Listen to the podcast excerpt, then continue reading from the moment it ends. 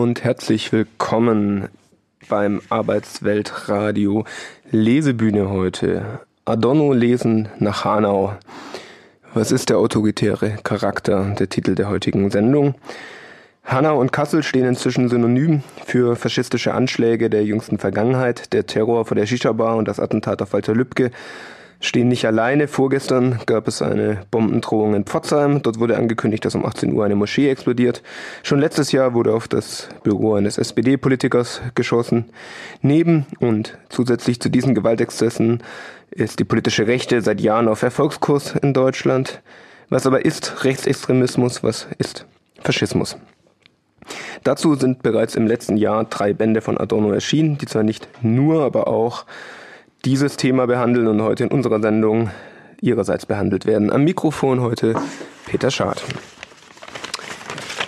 Die drei Bücher, die wir uns anschauen werden, sind äh, Adorno 2019 Aspekte des neuen Rechtsradikalismus, Adorno 2019 Bemerkung zu The Authoritarian Personality und weitere Texte, herausgegeben von Eva Maria Ziege und Adorno 2019 Vorträge 1949 bis 1968 nachgelassene Schriften herausgegeben vom Theodor W. Adorno Archiv, Abteilung 5, Vorträge und Gespräche, Band 1. Alle erschienen in Berlin, alle erschienen beim Surkamp Verlag.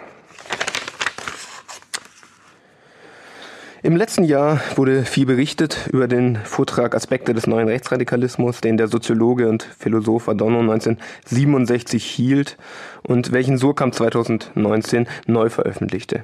Auch um diesen wird es äh, heute gehen. Zudem sind allerdings nicht gänzlich unbeachtet, aber weit weniger intensiv besprochen zwei weitere Adorno-Bände veröffentlicht worden. Die Professorin für Soziologie Eva Maria Ziegel gab mir den Bemerkungen zu Authoritarian Personality und weitere Texte im folgenden Bemerkungen genannt, einen schmalen Band heraus, der einerseits die bisher unveröffentlichten namensgebenden Bemerkungen enthält, andererseits eine Einleitung der Herausgeberin sowie zwei weitere Texte, die allerdings bereits in der Werksausgabe von Adorno veröffentlicht wurden. Die Bemerkungen Adornos beziehen sich dabei auf die von ihm mit herausgegebene Studie der Authoritarian Personality, die zu den einflussreichsten empirischen Studien der Sozialwissenschaften des 20. Jahrhunderts zählt. Zusätzlich zu der 20-bändigen Werksausgabe macht sich Surkamp bereits seit einigen Jahren auch darum verdient, mit den nachgelassenen Schriften in fünf Abteilungen die Werksausgabe Adornos zu ergänzen.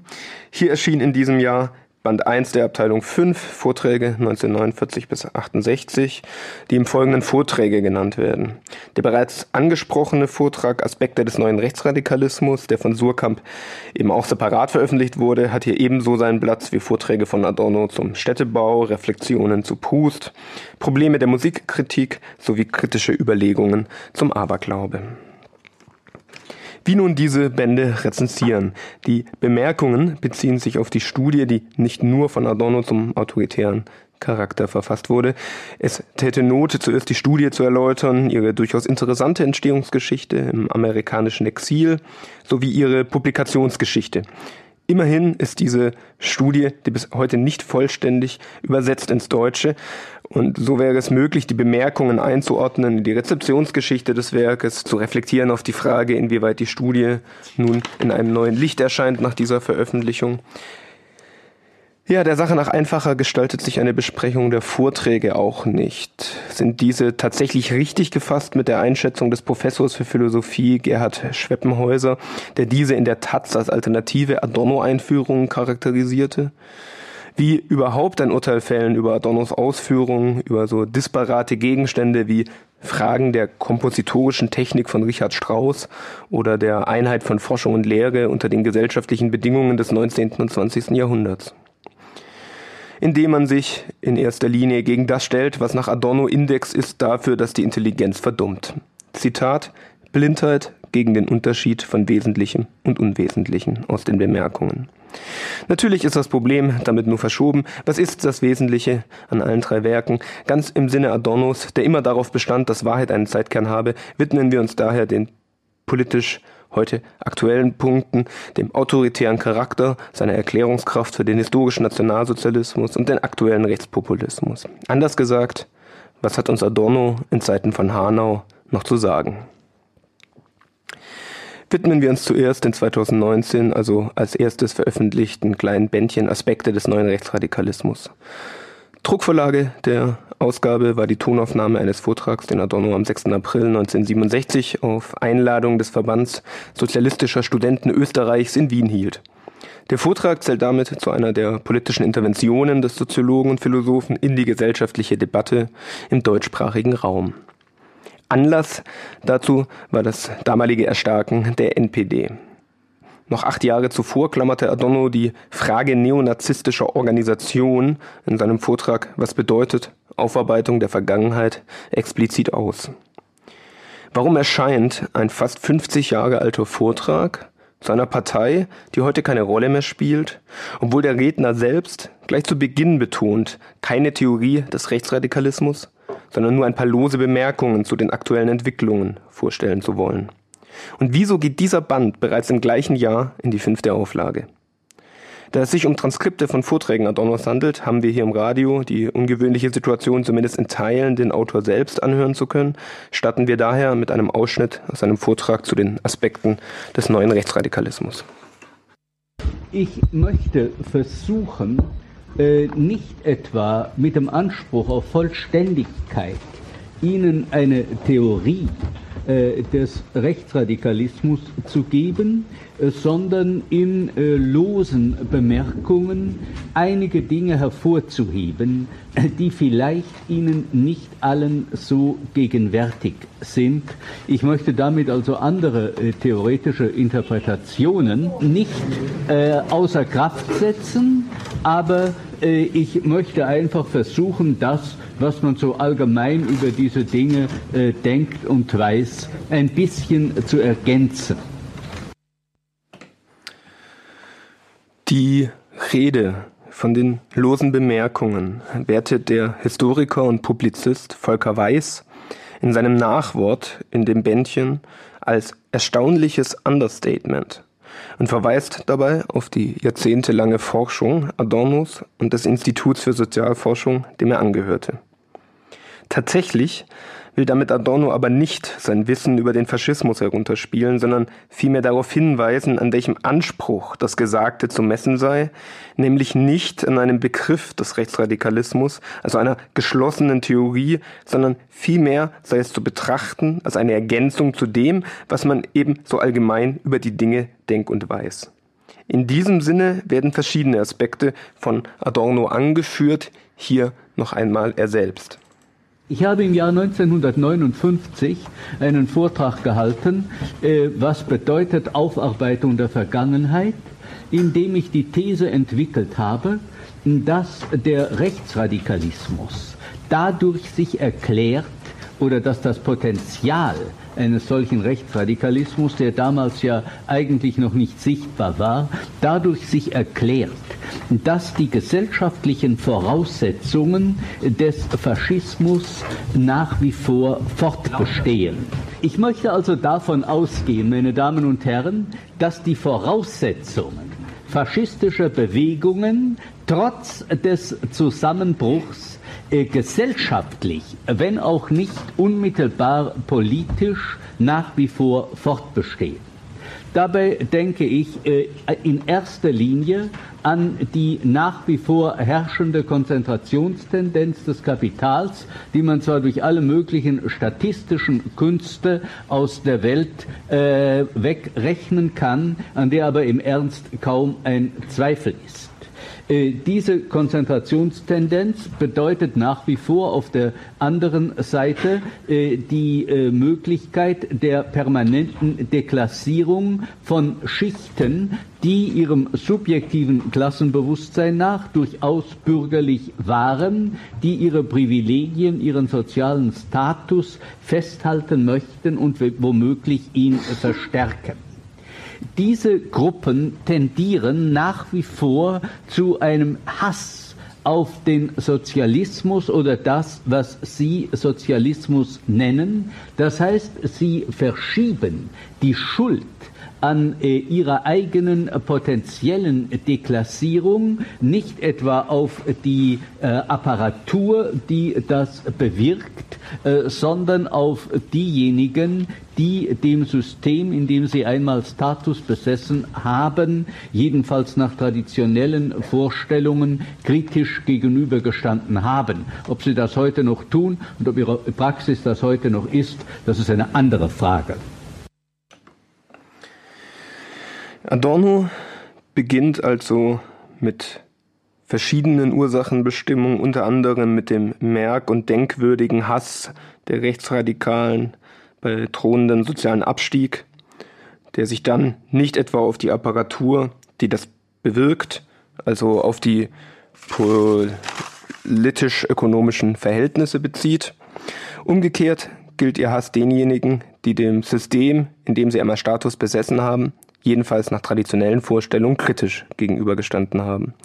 Hier verweist Adorno auf den Übergang, den rechte Aktivistinnen bis heute vollziehen. Ausgerechnet linke Kritikerinnen der eingerichteten Verhältnisse werden verantwortlich dafür gemacht, dass die Lebenslage der Menschen schlechter wird. Dieser Hass auf Kommunistinnen braucht dabei überhaupt keine, was dieser Wut eine eigentümliche Abstraktheit gibt. Gibt es heute auch keine relevante kommunistische Partei mehr, bleibt der Gedanke Adornos an sich aktuell. Heute ist es die Zensur durch die Political Correctness, welche angeblich die Meinungsfreiheit der Rechten einschränkt, mit dem kleinen Widerspruch, dass tausende Artikel gegen diese angebliche Zensur zu finden sind. Auch hier braucht es gar keinen Zensor, um gegen diesen mobil zu machen. Man denke hier auch an die Schüsse auf das Büro eines SPD-Politikers im Jahre 2019, war die SPD 1919 noch identifiziert mit den für die extreme Rechte als Novemberverbrecher deklarierten, erscheint es heute merkwürdig, ausgerechnet die SPD noch mit dem Sozialismus zu identifizieren. Das alles ficht offensichtlich die Attentäter nicht an, welche auf das Büro geschossen haben. Adorno behandelt aber auch die Gefahr, dass bei den oft von marxistischer Seite vorgetragenen ökonomischen Erklärungen des Faschismus leicht übersehen wird, dass es sich bei diesem um ein politisches Programm handelt dessen Apparatur stets eine Tendenz hat, sich auch den tragenden ökonomischen Interessen gegenüber zu verselbstständigen, wie es bei Adorno heißt. Adorno wendet sich damit gegen eine rein ökonomische Erklärung von Auschwitz, die vernachlässige, dass die industrielle Vernichtung der Juden zwar durchaus ihre Profiteure kannte, allerdings nicht den Zweck der materiellen Bereicherung untergeordnet war. Umgekehrt wurden kriegswichtige Ressourcen im Nationalsozialismus mit dem antisemitischen Vernichtungsprogramm gebunden. Ob und welche marxistischen Erklärungsansätze Adorno damit überhaupt trifft, soll hier nicht länger behandelt werden. Im zweiten Teil der Rezension, die sich mit den Bemerkungen beschäftigt, wird allerdings darauf einzugehen sein, wie Adorno mit der Wendung hin zum autoritären Charakter dem Selbstanspruch nach die ökonomische Erklärung ergänzt, sie allerdings vielmehr durch ein Menschenbild ersetzt. Obwohl Adorno an mehreren Stellen im Vortrag betont, dass es sich für ihn beim Faschismus nicht primär um eine psychologische Frage handelt, unter anderem auf Seite 17, finden sich auch zu dieser Seite einige lose Bemerkungen. Es kann also festgestellt werden, verschiedenste Ansätze zur Erklärung und die er einfach nur festhalten will, des historischen Nationalsozialismus werden angesprochen, angedeutet und manchmal, wie bei der ökonomischen Erklärung, in nicht mehr als einem Nebensatz kritisiert. Besondere Aktualität bei der heutigen Rezeption der Rede wird dabei den Phänomenen zugestanden, das im Jargon Adornos Konkretismus genannt wird. Hierzu hören wir noch einmal Adorno selbst. Ich zunächst einmal Sie aufmerksam machen auf eine Sache, auf die man sich in der Abwehr einstellen muss und das ist gar nicht so einfach. Das ist nämlich der Appell an den Konkretismus, wie ich es genannt habe. Es gehört, äh, und das wird offenbar gerade äh, von der NPD in Deutschland sehr kultiviert, äh, immer zu gearbeitet mit der Anhäufung von Daten, besonders von Zahlen, äh, denen man im Allgemeinen gar nichts entgegnen kann. Äh, also etwa in der, und zwar so mit diesem Unterton, was, das weiß doch jedes Kind und Sie wissen nicht, dass seinerzeit der Rabbiner Nussbaum gefordert hat, dass alle, Ju alle Deutschen kastriert werden sollen. Also solche völlig irren und fantastischen Geschichten. Ich habe das Beispiel eben erfunden wohlverstanden, aber so von, äh, von dieser Art äh, von dieser Art sind also die, die, die Argumente. Es wird mit, mit Kenntnissen geprotzt, die sich schwer kontrollieren lassen, die aber eben um ihrer Kontrollierbarkeit willen dem, der sie vorbringt, eine besondere Art von Autorität verleihen. Ich glaube, es wird deshalb gut sein, dass man von vornherein äh, besonders wachsam dort ist, wenn mit solchen scheinbar ganz konkreten Behauptungen operiert wird. Das ist verschmolzen mit der berühmten äh, Hitlerschen Technik der plumpen Lüge. So hat die NPD in deutschen Wahlversammlungen, und zwar offenbar systematisch, äh, die Zahlungen, die Wiedergutmachungszahlungen an Israel ums Zehnfache vergrößert. Das ist aber dann herausgekommen und es ist energisch dagegen demonstriert worden und sie sind dadurch nun in erhebliche Schwierigkeiten äh, gelangt. Ebenfalls in demselben Zusammenhang gehört die Salami-Methode, wie man das mit einem schnoddrigen deutschen Ausdruck nennt. Das heißt, dass man äh, von einem Komplex ein Stück abschneidet, dann noch eins und noch eins. Also es wird etwa mit der pseudowissenschaftlichen Pedanterie, die diesen Bewegungen eigentümlich ist, an den Zahlen der ermordeten Juden gezweifelt und es wird erst gesagt, ja, es waren ja nicht sechs Millionen, sondern nur fünfeinhalb und wenn man dann einmal so weit ist, dann kann man, äh, dann ist zunächst überhaupt verdächtig, dass welche ermordet worden sind und am Schluss wird es dann so dargestellt, als ob es überhaupt umgekehrt gewesen wäre. Ich glaube also, dass man diese Dinge äh, besonders wachsam äh, äh betrachten soll. Der Kulturwissenschaftler Benjamin Moldenhauer konstatierte dazu, dieser Abschnitt lese, in unserem Fall höre sich, wie eine Paraphrase der Fake News-Debatte der letzten Jahre an. Das ist allerdings nur der halbe Begriff der Sache und damit auch schon ganz falsch. In Adornos Begriff des Konkretismus ist eben mehr gesagt als Fake News. In der Erkenntnis, mit der geprotzt wird und die sich schwer kontrollieren lässt, ist nämlich auch die soziologische Unsitte aufgehoben, sich nicht auf ein Argument zu stützen, sondern auf einen Vordenker. Das Zitieren ersetzt bei diesem soziologischen Konkretismus das Argumentieren. Die durchschlagende Kraft der Vernunft, wie Adorno das schreibt, wird ersetzt durch ein Argumentum ad Kundiam, das heißt ein Argument, das keinen Widerspruch zulässt, weil man sich auf einen großen Vordenker bezieht. Damit umfasst der Begriff des Konkretismus nicht ohne Ironie genau jene Sorte Argumente, die nicht selten als Gegenmittel zu den Fake News betrachtet werden. Wissenschaftliche Texte, die sich nicht durch Argumentieren auszeichnen, sondern durch die Bezugnahme auf Autoritäten in der jeweiligen Forschung. Die bisherigen Rezensionen zu dem schmalen Band sind sich einig darin, wie aktuell die Rede bis heute ist, mit einer kleinen Ausnahme. Diese Aktualität wird aber nicht zuletzt von den Fehlern der Agitation gegen Rechtsradikalismus, die Adorno anspricht und die bis heute so aktuell sind. Dazu noch einmal Adorno.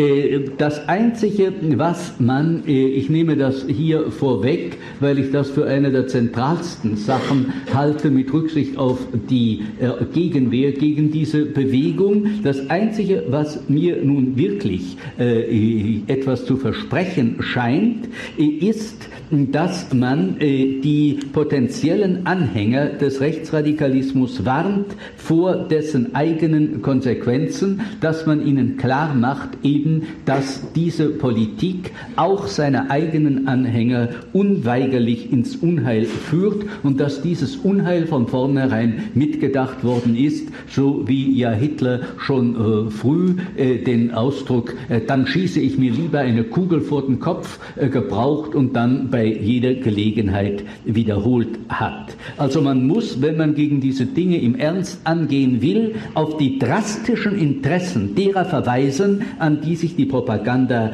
äh, wendet. Das gilt besonders bei der Jugend, die man warnen muss vor dem Drill in jeglicher Gestalt, vor der Unterdrückung ihrer privaten äh, Sphäre und in ihrem Lebensstil. Äh, und äh, man muss sie warnen vor dem Kultus einer sogenannten Ordnung, die ihrerseits vor der Vernunft nicht sich ausweist, vor allem vor dem Begriff der Disziplin, die als Selbstzweck präsentiert wird, ohne dass auch nur noch die Frage des Disziplin für was dabei gestellt würde.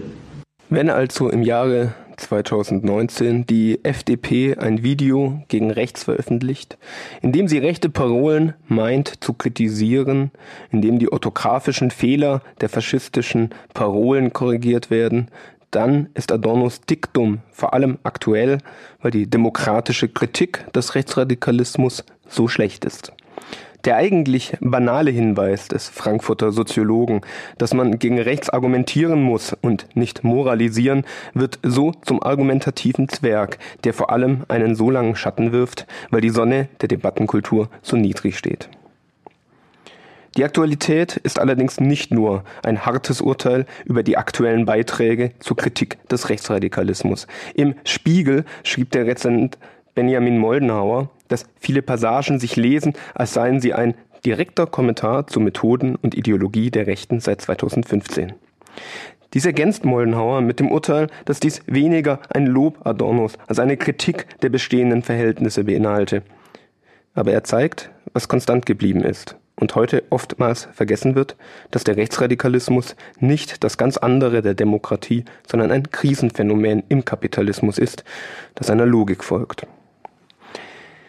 Das behauptet er als Kern des Faschismusbegriffs Adornos, wie es bereits 1980 der Soziologe Helmut Dubil ausdrückte, mit dem Übergang der Weimarer Republik zum Nationalsozialismus, der bei Adorno nicht als Bruch, sondern als quasi logische Evolution ausgedrückt sei. Oder, um es in den Worten Adornos zu sagen, dass die gesellschaftlichen Voraussetzungen des Faschismus nach wie vor fortbestehen. Adornos Vortrag liest sich heute einerseits als Kritik eines Antifaschismus, der nicht auf Widerlegung des falschen rechten Denkens setzt, sondern auf die moralische Ausgrenzung der rechtsradikalen Akteure. Andererseits bleibt der Vortrag unbestimmt. Er fordert das Argument gegen die Rechten ein, ohne sich selbst mit dem Programm der Faschistinnen auseinanderzusetzen. Hierzu beschäftigen wir uns jetzt mit den anderen Bänden, die in diesem Jahr erschienen sind und hier speziell mit den Ausführungen Adornos zu seiner Theorie des autoritären Charakters. Auch in der aktuellen Debatte, 50 Jahre nach Adornos Tod, wird sich noch an diesem Begriff abgearbeitet. Die Publizistin Sieglinde Geisel versuchte 2018, das Phänomen des Rechtsrucks aus dem autoritären Denken seiner Anhänger zu erklären und widersprach dabei Adornos autoritärem Charakter. Zitat für die Ausbildung eines autoritären Charakters machte man seinerzeit die Erziehung verantwortlich. Die autoritären Väter sind heute weitgehend verschwunden, nicht jedoch das autoritäre Denken. Die Vorstellung eines autoritären Charakters gilt daher als überholt. Stattdessen spricht man von einem autoritären Dispositiv. Es schlummert in jedem von uns und kann jederzeit aktiviert werden, sobald bestimmte Voraussetzungen gegeben sind. Allein dieser Beitrag aus dem Deutschlandfunk zeigt, wie der kleine Band Bemerkungen noch heute helfen kann, diese falsche Adorno-Rezeption entgegenzuwirken und gleichzeitig auch Adornos Fehler besser zu verstehen. So betont diese gleich zu Beginn, also die Bemerkungen, also Adorno, wir sind überzeugt, dass Vorurteile letztlich durch gesellschaftliche Faktoren erzeugt werden, die unvergleichlich viel schwerer wiegen als die Psyche irgendeines involvierten Individuums. Dass wir uns auf eine detaillierte Untersuchung subjektiver Muster konzentriert haben, heißt nicht, wir meinten, Vorurteile könnten auf diese Weise erklärt werden. Ganz im Gegenteil. Wir halten die Analyse der objektiven gesellschaftlichen Kräfte, die Vorurteile erzeugen, für die dringendste Aufgabe der heutigen Forschung. Geisels Verständnis des autoritären Charakters kann daher gleich nach zwei Seiten hin betrachtet und kritisiert werden. Erstens ist der Begriff des autoritären Charakters, mit dem die kritische Theorie arbeitet, überhaupt nicht bezogen auf einen autoritären Vater, dessen Wegfall macht daher auch keine Umbenennung notwendig. Adorno betont in den Bemerkungen vielmehr, dass es ihm um objektive gesellschaftliche Kräfte geht, welche die Vorurteile erzeugen. Die Ergänzung, welche Geisel daher an der kritischen Theorie vornimmt, ist keine. Zur zweiten Seite hin versteht Geisel die kritische Theorie aber auch durchaus richtig. Tatsächlich versteht Adorno den autoritären Charakter als Dispositiv in allen Menschen, das jederzeit aktiviert werden kann. So betont er in seinem Vortrag zu diesem noch einmal, dass der autoritäre Charakter kein Versuch sei, den autoritären Nationalismus einfach aus dem Charakter zu erklären. Jetzt aber ein Zitat. Aber in der heutigen Massengesellschaft können ja solche Tendenzen sich nur durchsetzen, wenn sie eine Massenbasis haben. Und ihre Massenbasis haben sie eben in den Dispositionen, die ich versucht habe, ihnen einigermaßen zu beschreiben. Sie sind gewissermaßen das Potenzial, gewissermaßen das Reservoir, aus dem dann im Einzelfall, im akuten politischen Augenblicken dieser Bewegung, wie sie sich ja zu nennen pflegen, schöpfen können. Das ist jetzt aus dem Vorträgeband, Seite 262. Hier beschreibt Adorno einerseits eine reine Tautologie, die als Beweis verkauft wird. Weil der Faschismus eine Massenbasis hatte, müssen diese Massen irgendwie zum Faschismus tendiert haben, was diese dann nur noch schöpfen musste. Einerseits ist es keine Erklärung des Faschismus, dass es Faschisten gibt. Adorno selbst wusste ja, wie bereits zitiert, auch nicht, war auch nicht, er wurde auch nicht müde, das zu betonen. Er besteht aber auf den Zirkelschluss, weil er für seine Sozialpsychologie äußerst nützlich ist. Plötzlich ist der Faschismus ein Ausdruck des Potenzials in den Menschen. Aus der schlichten Tatsache, dass es Faschisten gibt, wird bei Adorno also jeder Mensch zum potenziellen Faschisten. Dieser Übergang, das zu Erklärende einfach zur menschlichen Natur zu verklären, will Adorno dann doch zum Teil nicht gelten lassen. Immerhin soll das faschistische Potenzial, der autoritäre Charakter, dem Menschen nicht per se biologisch zukommen, sondern durch die eingerichtete Ökonomie, ein Menschenbild zweiter Natur. Das ändert nichts daran, dass Adorno hier ein Entsprechungsverhältnis zwischen Opfer und Herrschaft zeichnet. Die Untertanenmentalität haftet den Leuten, und zwar unwillentlich als gesellschaftlich erzeugte Natureigenschaft an. Damit ist auch die nächste tautologische Schlussfolgerung gezogen, die Adorno selbst nicht zufällig als Totalität fasst. Die Gesellschaft erzeugt immer genau den Charakter, den sie selbst braucht, um zu existieren. Und umgekehrt wollen diese Menschen dann auch aufgrund ihres Charakters die Gesellschaft, in welche sie gesetzt sind. Dazu noch einmal Adorno selbst. Propaganda gilt weniger der Verbreitung einer Ideologie, die, wie ich Ihnen sagte, viel zu dünn ist, als dem, dass Massen eingespannt werden. Die Propaganda ist also vorwiegend eine massenpsychologische Technik. Zugrunde liegt dabei das Modell der autoritätsgebundenen Persönlichkeit. Und zwar heute genau wie, vor, wie zur Zeit von Hitler oder wie bei den Bewegungen des Lunatic Fringe in Amerika oder wie irgendwo sonst. Die Einheit liegt in diesem Appell an die autoritätsgebundene Persönlichkeit. Es wird immer wieder gesagt, dass äh, diese Bewegungen allen etwas versprechen und das ist als Charakteristik der äh, Theorielosigkeit richtig. Aber es ist doch insofern falsch, als in diesem Appell an den autoritätsgebundenen Charakter eine sehr spezifische und sehr pointierte Einheit liegt. Sie werden niemals auch nur eine Äußerung finden, die dem Schema der autoritätsgebundenen Persönlichkeit nicht entspricht. Und wenn man auf die, wenn man gerade diese Struktur des Appells an die autoritätsgebundene Persönlichkeit aufdeckt, so bringt das nun wirklich die Rechtsradikalen zum Weißglühen. Und ich würde sagen, das ist immerhin ein Beweis dafür, dass in dieser Struktur ein Nervenpunkt getroffen wird. Die unbewussten Tendenzen, welche die, die autoritätsgebundene Persönlichkeit speisen, werden also nicht etwa von dieser Propaganda bewusst gemacht, sondern im Gegenteil, sie werden noch mehr ins Unbewusste gedrängt, sie werden künstlich unbewusst gehalten. Ich erinnere dabei nur an die überwertige Bedeutung sogenannter Symbole, die ja für alle diese Bewegungen charakteristisch äh, ist. Natürlich ist es kein Beweis für nichts, dass sich Faschisten und ihre Freunde darüber echauffieren, dass man ihnen eine bestimmte Charakterstruktur nachsagt und ihre ganze Ideologie einfach für identisch mit einem psychologischen Vorgang erklärt. Es ist auch das genaue Gegenteil der am Anfang von Adorno selbst geforderten argumentativen Kritik des Faschismus, dessen ganzes Programm einfach für nichtig zu erklären und die Propaganda des Nationalsozialismus zu nichts weiter als einem psychologischen Masseneffekt zu erklären. Die theoretische Maxime, man müsse den subjektiven Faktor ins Visier nehmen, um zu erklären, warum die politische Gewalt des Kapitalismus sich so erfolgreich ihres Menschenmaterials bedienen kann, hält im Ausgangspunkt ganz formell einen Gegensatz fest zwischen denen, die über die ökonomische und politische Macht verfügen, und denen, die sich ihr zu beugen haben. Das dieser Gegensatz aber eben bloß ganz formell, nämlich als pures Herrschaftsverhältnis aufgefasst wird, ist zugleich der völlig verkehrte Ausgangspunkt dieser kritischen Theologie. Sie will nämlich vom Inhalt der ökonomischen Macht im Kapitalismus und den politischen Zwecken des demokratischen und faschistischen Gewaltmonopols nichts wissen, damit also auch nichts von den Gründen, die den Rest der Mannschaft dazu bewegen, ihren Interessen unter den ihnen vorausgesetzten Bedingungen nachzugehen und dabei allerlei Schädigungen in Kauf zu nehmen. Stattdessen konstruiert sie ein Rätsel des Inhalts, wie es vor sich gehen kann, dass jemand aus freiem Willen Verhältnisse eingeht, die seinen Interessen zuwiderlaufen. Der Schluss, dass dafür der freie Wille in der Tat auch nicht der Grund sein kann, sondern entsprechende materielle Erpressungsmittel vorliegen müssen, die dem freien Willen die Weisen seiner Betätigung diktieren, wird vermieden zugunsten des Fehlschlusses, dass was nicht aus freiem Willen passiert, auch überhaupt nicht mit Willen und Bewusstsein geschehen könne.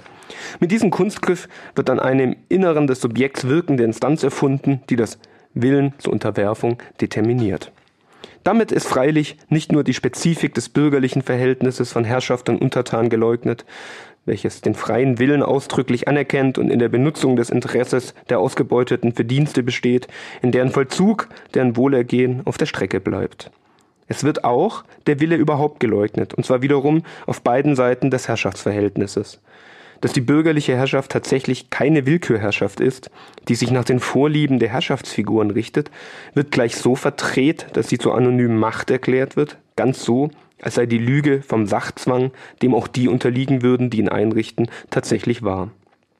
Und die tatsächliche Leistung moderner staatsbürgerlicher Mitmacher, die in der selbstbewussten Anerkennung der maßgeblichen Interessen von Geschäft und Gewalt eben als Sachzwängen besteht, unter denen man sein Glück eben zu machen hat, wird so verdreht, als seien moderne Staatsbürger willenlose Subjekte, die ohne Führung und Autorität regelrecht aufgeschmissen wären. Mehr noch, der eingangs behauptete Gegensatz der ja die ganze Verwunderung über das Mitmachen hervorgerufen hat, wird vollständig aufgelöst. Der Gegensatz von Herrschaft und Untertan wird zum bloßen Vordergrund eines hintergründigen, aber umso wirksameren Entsprechungsverhältnisses. Nach der Logik, weil die Leute einen Gegensatz gegen sich nicht wollen können, kann es sich recht eigentlich auch nicht um einen Gegensatz handeln sondern irgendwie müssen die gesellschaftlichen Verhältnisse den Leuten schon entsprechen, mögen sie auch noch so sehr gebeutelt werden. Die Entsprechung wird zweckmäßigerweise ins Menscheninnere verlegt, wo sowieso niemand nachgucken kann. Das einzige Argument, was diese Subjektfreunde für das Entsprechungsverhältnis ins Feld führen, und das immerzu besteht in dem Deuten darauf, dass das Herrschaftsverhältnis gelingt, dass die Leute praktisch den Anforderungen von Ökonomie und Politik nachkommen und auch noch für den ganzen Laden sind. Nur ist das überhaupt kein Argument, sondern allenfalls ein Faktum, das im Ausgangspunkt ja noch für erklärungsbedürftig befunden wurde. Dass die Sache so ist, ist kein Beweis dafür, dass es dann auch gar nicht anders geht. Noch einmal, was Adorno macht, ist, er geht im Ausgangspunkt davon aus, es sei erklärungsbedürftig, warum die Leute dem Faschismus massenweise hinterhergerannt sind. Dafür macht er jetzt den autoritären Charakter verantwortlich, eine Struktur im Menschen. Um dieses dann zu beweisen, dass das die Erklärung sei, dass die Leute dem Faschismus anhängen, macht er nun das eigentlich zu Erklärende zur Erklärung selbst. Er sagt, man sieht doch daran, dass es den autoritären Charakter geben muss, sieht man daran, dass die Leute ja offensichtlich dem Faschismus entsprochen haben, zu Faschisten geworden sind und das sei nur zu erklären darüber, dass in ihnen etwas sei, was dem auch entspricht. Die ganze kritische Theorie des autoritären Charakters ist eine einzige Antikritik. Sie will den Beweis anstrengen für die Unmöglichkeit einer praktischen Aufkündigung der Gefolgschaft gegenüber einem Staat, der für reichlich Armut und Gewalt hier und anderswo verantwortlich zeichnet. Schaut her, dem Volk passt's doch, heißt der ganze Beweis. Und das Ganze aus geheuchelter Parteinahme für den Herrn Untertanen, der aber nun mal so ist, wie er ist und von dem man sich als Elite natürlich unterscheidet, zum Beispiel dadurch, dass man die Mechanismen kennt, die die Massen zur Gefügigkeit disponieren.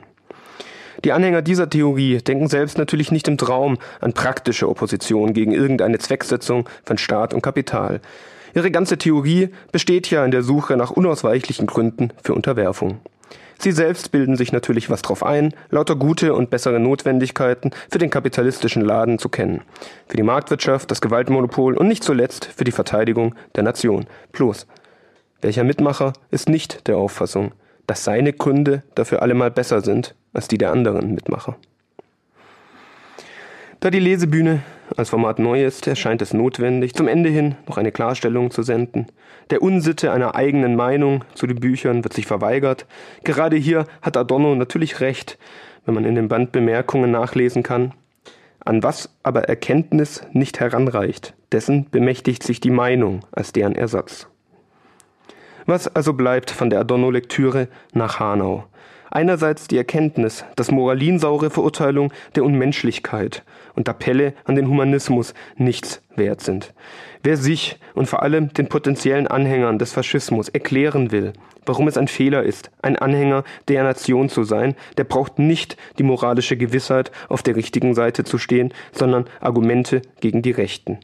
Zweitens sollte ebenfalls klar geworden sein, dass Adornos Angebot des autoritären Charakters als Erklärung eine Sackgasse ist, wenn man den Faschismus verstehen will. Heute wurde besprochen Adorno, Theodor W., Aspekte des neuen Rechtsradikalismus, Adorno, Theodor W., Bemerkungen zu The Authoritarian Personality und weitere Texte, herausgegeben von Eva Maria Ziege, Adorno, Theodor W., Vorträge 1949 bis 1968, nachgelassene Schriften, herausgegeben vom Theodor W. Adorno Archiv, Abteilung 5, Vorträge und Gespräche, Band 1, alle Berlin, Surkamp. Vielen Dank fürs Zuhören.